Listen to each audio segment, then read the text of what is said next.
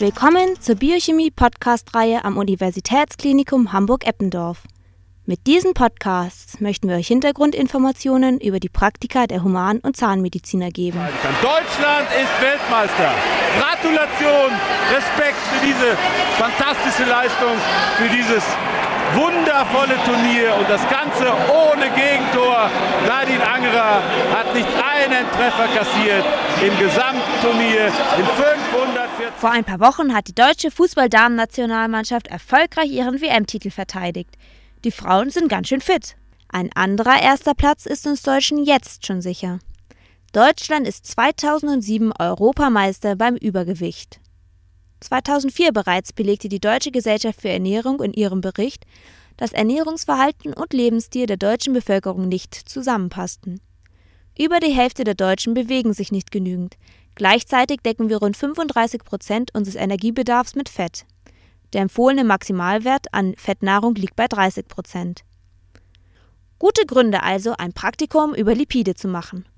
Mal sehen, wie hoch dein Cholesterinblutspiegel ist. Eine Aufgabe im Praktikum ist, den Lipidstatus eines fiktiven Patienten zu messen. Den Lipidstatus misst man im Blutserum. Die Triglyceride, das Gesamtcholesterin, die VLDL, LDL und HDL-Cholesterinmenge im Serum will man ermitteln. Die Triglyceride und das Gesamtcholesterin werden photometrisch gemessen.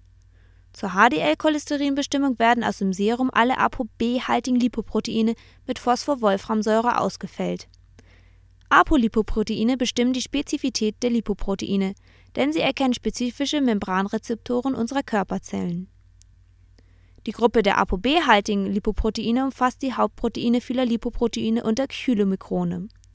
Nur HDL haben andere Hauptproteine. Wenn man also die ApoB-haltigen Lipoproteine ausfällt, hat man im Serum nur noch HDL übrig, welches man anschließend photometrisch misst. Den Wert für das Very Low Density Lipoprotein Cholesterin, welches man abgekürzt VLDL-Cholesterin nennt, berechnet man folgendermaßen. Triglyceridwert dividiert durch 5. Man weiß nämlich, dass das VLDL-Cholesterin etwa ein Fünftel des Triglyceridwertes ist. Die direkte Bestimmung des LDL-Cholesterins ist sehr aufwendig. Deshalb geht man in der Klinik anders vor. Man berechnet es mit der Friedewald-Formel. Die Friedewald-Formel lautet: LDL-Cholesterin ist gleich Gesamtcholesterin minus HDL-Cholesterin minus VLDL-Cholesterin. Für die naturwissenschaftlichen Erläuterungen konnten wir Herrn Dr. Lars Relling gewinnen. Er ist wissenschaftlicher Mitarbeiter im Institut für Biochemie und Molekularbiologie II. Wie gelangen nun die Nahrungsfette in unseren Körper? Fette werden vom Menschen über fetthaltige Lebensmittel aufgenommen, zum Beispiel Käse, Butter, Eier, Öl, aber auch über fetthaltiges Gemüse wie zum Beispiel Avocados. Mit ca. 90 Prozent bilden die sogenannten Triglyceride den Hauptbestandteil dieser Fette. Daneben finden sich noch Cholesterin, fettlösliche Vitamine, Vitamin A, D, E und K sowie die Phospholipide. Für die Aufnahme der Nahrungsfette müssen diese erst aufbereitet werden. Nach der mechanischen Zerkleinerung der Nahrung im Mund wird die Verdauung der Fette durch Zugabe von fettspaltenden Proteinen, den sogenannten Lipasen, eingeleitet. Dieser Prozess beginnt bereits im sauren Milieu des Magens. Nach Zugabe von Galle, welche Emulgatoren enthält, die ähnlich wirken wie Spülmittel, und Zugabe von Pankreassaft, welcher ebenfalls wichtige Verdauungsenzyme enthält, findet die abschließende Fettverdauung und Fettresorption, das heißt Fettaufnahme, im Dünndarm statt die mechanische Zerkleinerung der Nahrung, die Einwirkung der Emulgatoren und der fettspaltenden Proteine haben nun dazu geführt, dass die Fette im Dünndarm in Form von kleinen Fetttröpfchen vorliegen. Diese Fetttröpfchen sind mikroskopisch klein und werden auch als Mizellen bezeichnet. Aufgrund ihrer geringen Größe sind sie in der Lage, mit der Oberfläche der Darmzellen zu interagieren und ihre Fettladung an diese zu übergeben. Die Darmzellen lösen nun ein ganz entscheidendes Problem bei der Aufnahme der Nahrungsfette. Wie wir alle wissen, sind Fette nicht wasserlöslich. Das Phänomen ist jedem bekannt. Man betrachte sich eine Hühnersuppe mit wunderbaren Fettaugen an der Oberfläche. Die Lösung dieses Problems ist nun die intelligente Verpackung der Fette durch die Darmzellen. Die Darmzellen bilden zu diesem Zweck sogenannte Lipoproteinpartikel. Diese bestehen, wie der Name schon sagt, aus einem Fett, aus einem Lipid und einem Eiweiß, einem Proteinbestandteil.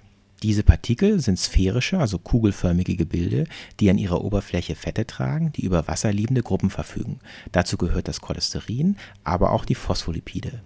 Im Inneren der Partikel finden sich dagegen die Fette, die absolut wasserunlöslich sind. Dazu gehören die Triglyceride und die Cholesterinester. Neben den Fetten enthalten die Partikel auch Proteine. Diese werden als Apolipoproteine bezeichnet und haben nichts mit der außerparlamentarischen Opposition zu tun, sondern werden so bezeichnet, weil man sie erhält, wenn man den Lipidbestandteil Lipoproteine entfernt. Die Apolipoproteine verstehen sich wunderbar mit den Fetten, aber auch mit dem Wasser.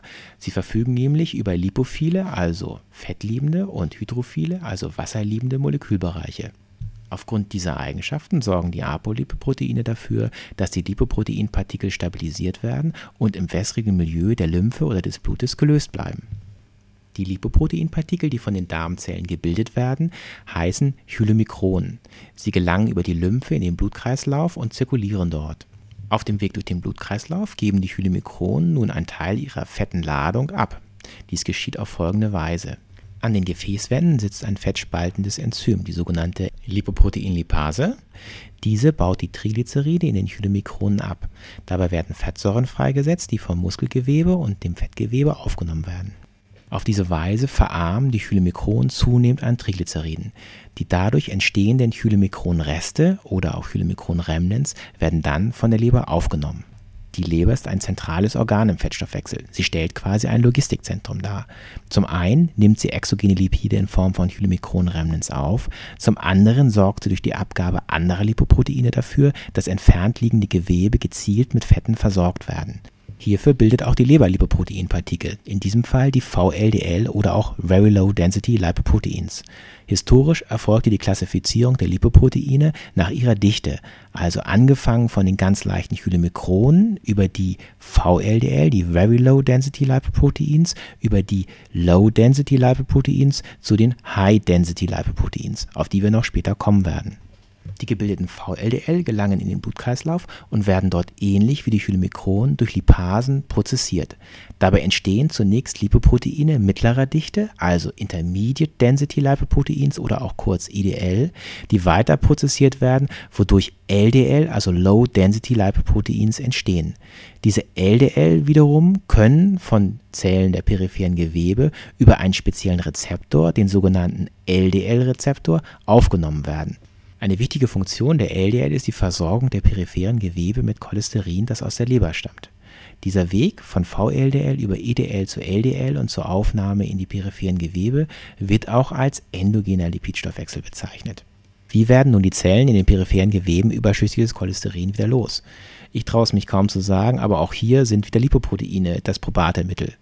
Die peripheren Zellen bilden nämlich Lipoproteine hoher Dichte, sogenannte HDL.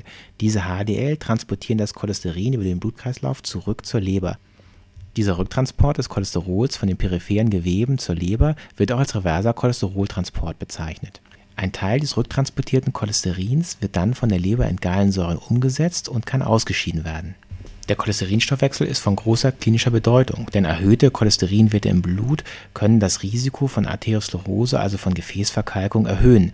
Folge von Arteriosklerose kann ein Schlaganfall oder ein Herzinfarkt sein. Für eine genaue Risikoanalyse benötigen Sie als Arzt aber tiefergehende Informationen. Sie möchten nämlich wissen, wie viel des Gesamtcholesterins auf die LDL und wie viel auf die HDL entfallen weil zugegeben sehr verkürzt formuliert LDL das Cholesterin in den Körper hineinbringt und HDL es aus dem Körper entfernt, spricht man auch von bösem und gutem Cholesterin.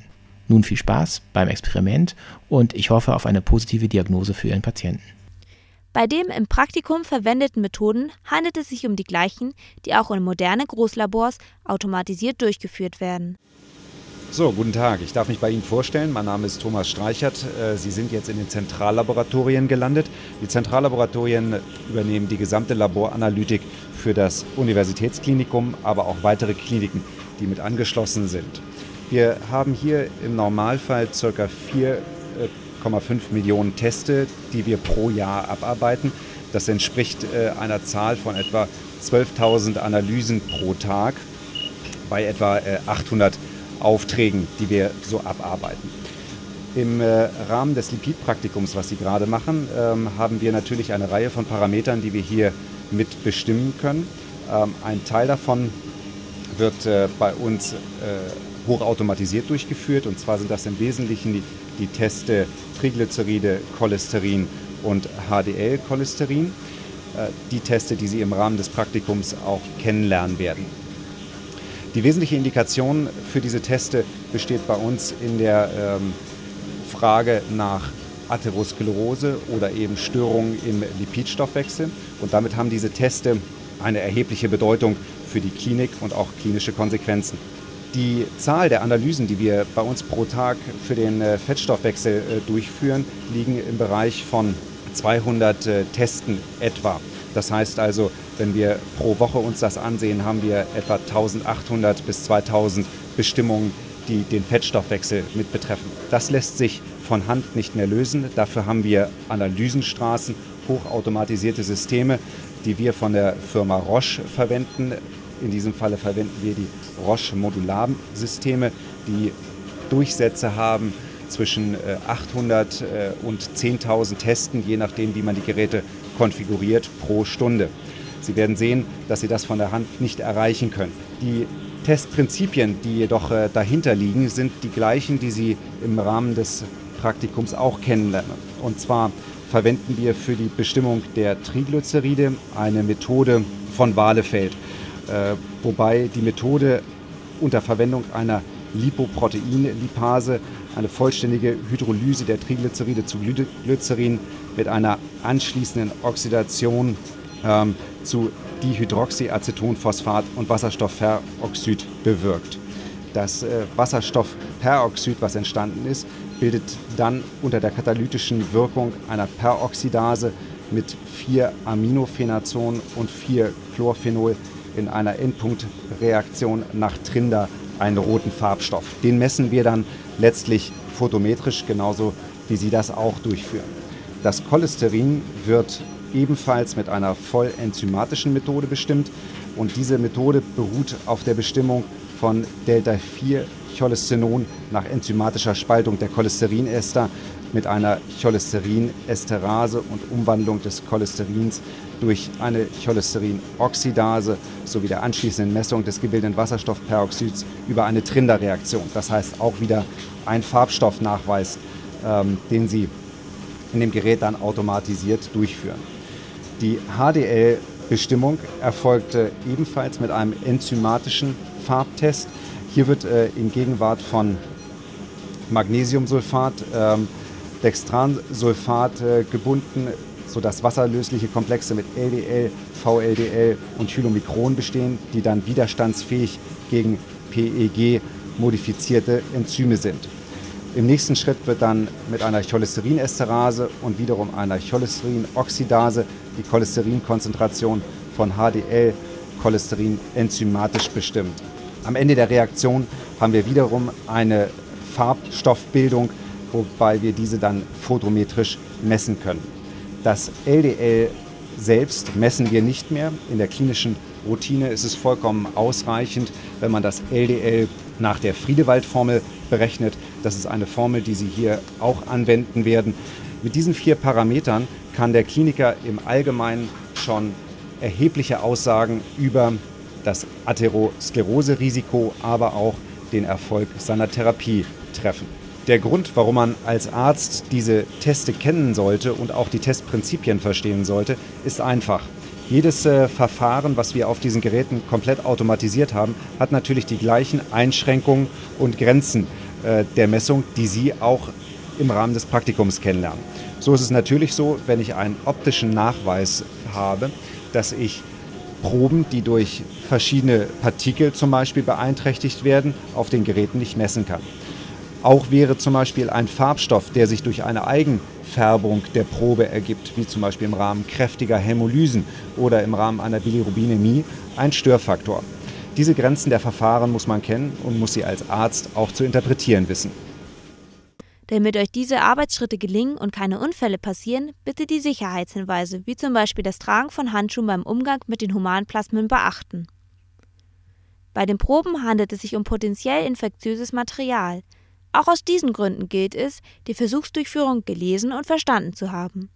Eine vollständige Einweisung geschieht durch die Betreuer im Praktikum. Viel Spaß im Labor! Für die Handhabung der Geräte sowie spezielle Sicherheitshinweise haben wir Dieter Münch-Harrach gewinnen können.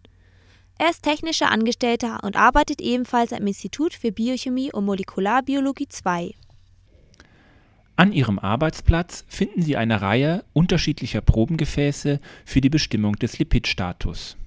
Küvetten für die Cholesterinbestimmung, Plastikröhrchen für die Triglyceridbestimmung und Eppendorf-Gefäße für die HDL-Bestimmung. Der Grund hierfür sind die unterschiedlichen Aufarbeitungsschritte für die Bestimmung ihrer Untersuchungsparameter. Das Präzipat als Qualitätskontrolle und die zu untersuchenden Patientenserien sind von den Assistenten schon in die Probengefäße vorpipettiert worden. Für die Cholesterinbestimmung und die Triglyceridbestimmung brauchen Sie nur noch mittels Dispenser die Reaktionslösung zugeben. Die Dispenser sind so eingestellt, dass Sie das benötigte Volumen direkt in die Probengefäße füllen können. Danach werden die Gefäße mit Parafilm verschlossen und vorsichtig gemischt. Bitte nicht schütteln, da sonst das im Ansatz enthaltene Enzym denaturieren würde, und mit einem kaputten Enzym würden Sie dann falsche Extinktionswerte erhalten. In diesem Fall gilt also nur gerührt und nicht geschüttelt. Die Inkubation erfolgt für die Cholesterinbestimmung nach der im Skript angegebenen Zeit bei Raumtemperatur, die Inkubation der Triglyceridbestimmung bei 37 Grad im Wasserbad. Für die HDL-Cholesterinbestimmung müssen noch alle ApoB-haltigen Lipoproteine ausgefällt werden Dafür müssen Sie ein Fällungsreagenz zugeben, in dem Phosphorwolframsäure und Magnesiumionen enthalten sind, die die Tertiärstruktur des Apolipoprotein B aufbrechen und dieses mit den assoziierten Lipiden ausfällt. ApoB-freie Lipoproteine, sprich HDL, bleiben in Lösung. Bei diesem Arbeitsschritt können Sie das verschlossene Eppendorf-Gefäß auf den Vortexer den kleinen Schüttler, der in der Mitte jeder Arbeitsbank steht, stellen und erhalten so eine optimale Durchmischung. Nach dem Zentrifugieren wird der Überstand in eine Küvette überführt. Achten Sie bitte darauf, dass beim Pipettieren das Präzipitat nicht beschädigt wird. Ebenso sollten keine Bestandteile des Präzipitates in die Küvette gelangen. Dies hätte nämlich falsch erhöhte Werte zur Folge haben Sie all das gemeistert, erfolgt die weitere Verarbeitung mit den gleichen Reagenzien wie bei der Cholesterinbestimmung. Das ist hier der Strahlengang, da kommt nachher die Küvette rein. Und jetzt müsst ihr erstmal, ähm, jetzt würdet ihr erstmal, das haben wir eben schon gemacht, hier auf geschlossen gehen, diesen Hebel. Und äh, dann würde man quasi den, ähm, einfach die Extinktion von... Das Photometer ist euch im Praktikum schon öfters begegnet. Wir werden euch daher die Funktionsweise im Detail nicht mehr erklären. Solltet ihr dennoch Fragen zu diesem Laborgerät haben, könnt ihr euch wie immer gerne an die Betreuer wenden. Fühlt ihr euch aber fit genug im Umgang, solltet ihr die Gelegenheit nutzen, um euch gegenseitig die Funktionsweisen zu erläutern. So erfahrt ihr, ob das Prinzip wirklich richtig verstanden wurde. Alle Bestimmungen werden mit Halbmikroküvetten gemessen. Das heißt, hier muss man besonders darauf achten, die Küvette richtig in das Photometer gestellt zu haben, da ansonsten die Schichtdicke nicht stimmt. Ein kleiner Tipp: denkt man das Lambert-Beersche Gesetz. Die Schichtdicke D ist meist auf 1 cm normiert, weil man dann leichter rechnen kann. Der Selbstversuch ist für viele Studenten eigentlich der spannendste Teil eines Praktikums. Einziger Wermutstropfen bei diesem Versuch? Sie brauchen einen Tropfen Eigenblut, damit Sie die Cholesterinmessung durchführen können. Damit es nicht zu unnötigen Verzögerungen gar Wiederholungen kommt bei dem Versuch an diesen kostbaren Tropfen zu gelangen, nachfolgend einige Tipps. Der Hersteller des Messgerätes empfiehlt, den Finger zu nehmen. Das befolgen wir natürlich und sorgen als erstes für eine gute Durchblutung eines Fingers, eines Fingers Ihrer Wahl. Das gelingt am besten, wenn Sie den Finger nach unten halten und etwas massieren. Als zukünftiger Arzt sollten Sie natürlich den Einstichbereich vorher reinigen und desinfizieren. Mit der Stechhilfe, die Ihnen vom Assistenten erläutert wird, stechen Sie seitlich in die Fingerbeere. Den ersten Tropfen verwerfen Sie, da er einen hohen Anteil an Gewebeflüssigkeit enthält. Wischen Sie ihn einfach mit etwas Zellstoff ab. Dann ist es wichtig, einen, aber möglichst einen großen Tropfen zu gewinnen. Massieren Sie dafür den Einstichfinger leicht von der Handwurzel hin bis zur Einstichstelle. Bitte nicht quetschen, Dadurch würde das Blut hämolytisch werden und falsch erhöhte Werte zur Folge haben. Befindet sich ein genügend großer Tropfen an der Fingerbeere, überführen Sie diesen auf die gelbe Fläche des Teststreifens. Dabei ist es wichtig, dass die gelbe Fläche vollständig benetzt ist. Ist alles gut gelaufen und Sie stehen noch auf zwei Beinen, legen Sie den Teststreifen in das vorgesehene Fach im Messgerät, schließen die Klappe und warten gespannt auf das Ergebnis. Für die Versorgung der Einstichstelle liegen Pflaster aus. Der Messbereich liegt bei diesem Gerät zwischen 150 und 300 Milligramm pro Deziliter. Liegt der Wert unter 150 Milligramm pro Deziliter, zeigt das Gerät LO für Low an. Liegt der Wert über 300 Milligramm pro Deziliter, wird HI für High angezeigt. Aber was passiert nun eigentlich auf dem Teststreifen während der dreiminütigen Wartezeit? Prinzipiell erfolgt auf dem Teststreifen dieselbe Farbreaktion, die Sie sich schon zunutze gemacht haben, um das Cholesterin und das HDL-Cholesterin in der Plasmaprobe Ihres Patienten zu bestimmen. Hört sich einfach an, ist es auch. Ein bisschen Biochemie zur Erklärung muss aber sein.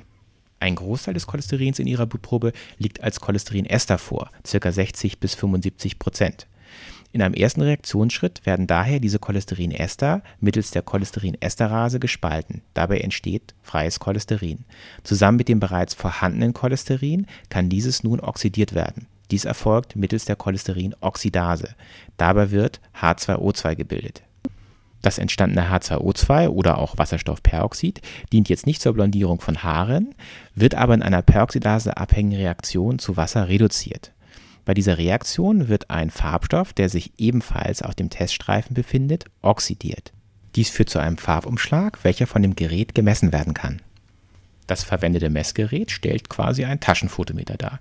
Es verfügt wie sein großer Bruder über eine Lichtquelle, in diesem Fall eine Leuchtdiode, und über Detektoreinheiten, in diesem Fall Fotodioden. Bei diesem Messverfahren fällt Licht von der Lichtquelle auf die Probe, also hier auf den Teststreifen. Je nach Verfärbung des Teststreifens, also je nach Cholesteringehalt der Probe, wird Licht reflektiert.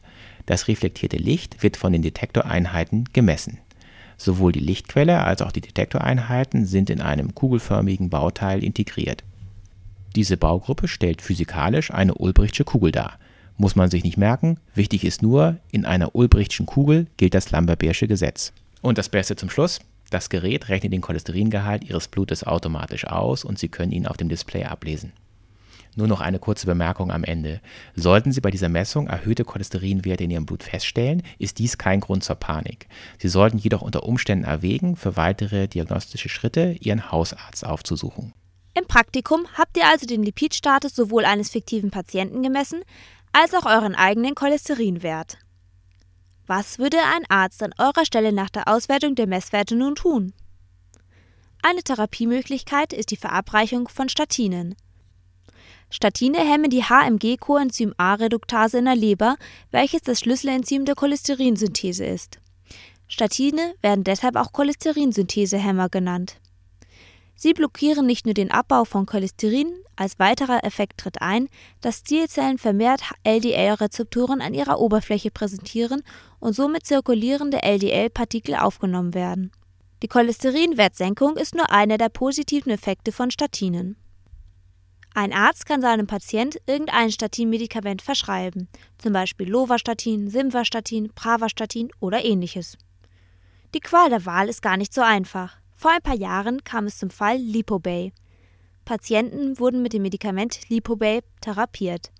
Lipobay hat als Wirkstoff Cerivastatin. Einige wenige Patienten litten nach der Einnahme des Medikaments an der Zerstörung ihrer Muskulatur mit Schmerzen und Muskelschwäche. Diese Nebenwirkung nennt man Rhabdomyolyse, die bei den Patienten zum Tod führte. Diese Nebenwirkung trat besonders dann auf, wenn gleichzeitig zu Lipobay der Wirkstoff Gimfiprozil, der ebenfalls zu einer Senkung der Blutfette führt, eingenommen wurde. Die Ursache ist, dass Cerivastatin und Gemfiprozil in der Leber über das gleiche Enzym abgebaut werden. Das führt zu einer unerwünschten Wirkstoffanhäufung im Körper. Aufgrund der Todesfälle nahm die Herstellerfirma im Jahr 2001 das Medikament Lipobay vom Markt. Übrigens, nicht alle Statine sind so lebensgefährdend. Bei anderen Wirkstoffen aus der Gruppe der Statine ist die Nebenwirkung deutlich seltener. Als Arzt muss man aber trotzdem unbedingt die Nebenwirkung von Medikamenten beachten. Wir alle wünschen euch nun viel Erfolg und Spaß im Praktikum. Bitte versteht diesen Podcast als zusätzliche Möglichkeit, sich über das Praktikumskript und die gegebenen Einweisungen hinaus zu informieren. Es sprachen Wissenschaftliche Erklärungen Dr. Lars Rellin, Technische Versuchsdurchführung Dieter Münch-Harrach, Sprecherin Annemarie Seidel, Medizinstudentin drittes Semester, Produktion Dieter Münch-Harrach, Technik Dieter Münch-Harrach. Mit freundlicher Erlaubnis des zweiten deutschen Fernsehens wurde am Anfang dieses Beitrags eine Live-Sequenz aus der Übertragung des Frauenfußball-WM-Finales 2007 in China verwendet. Reporter war Norbert Galeske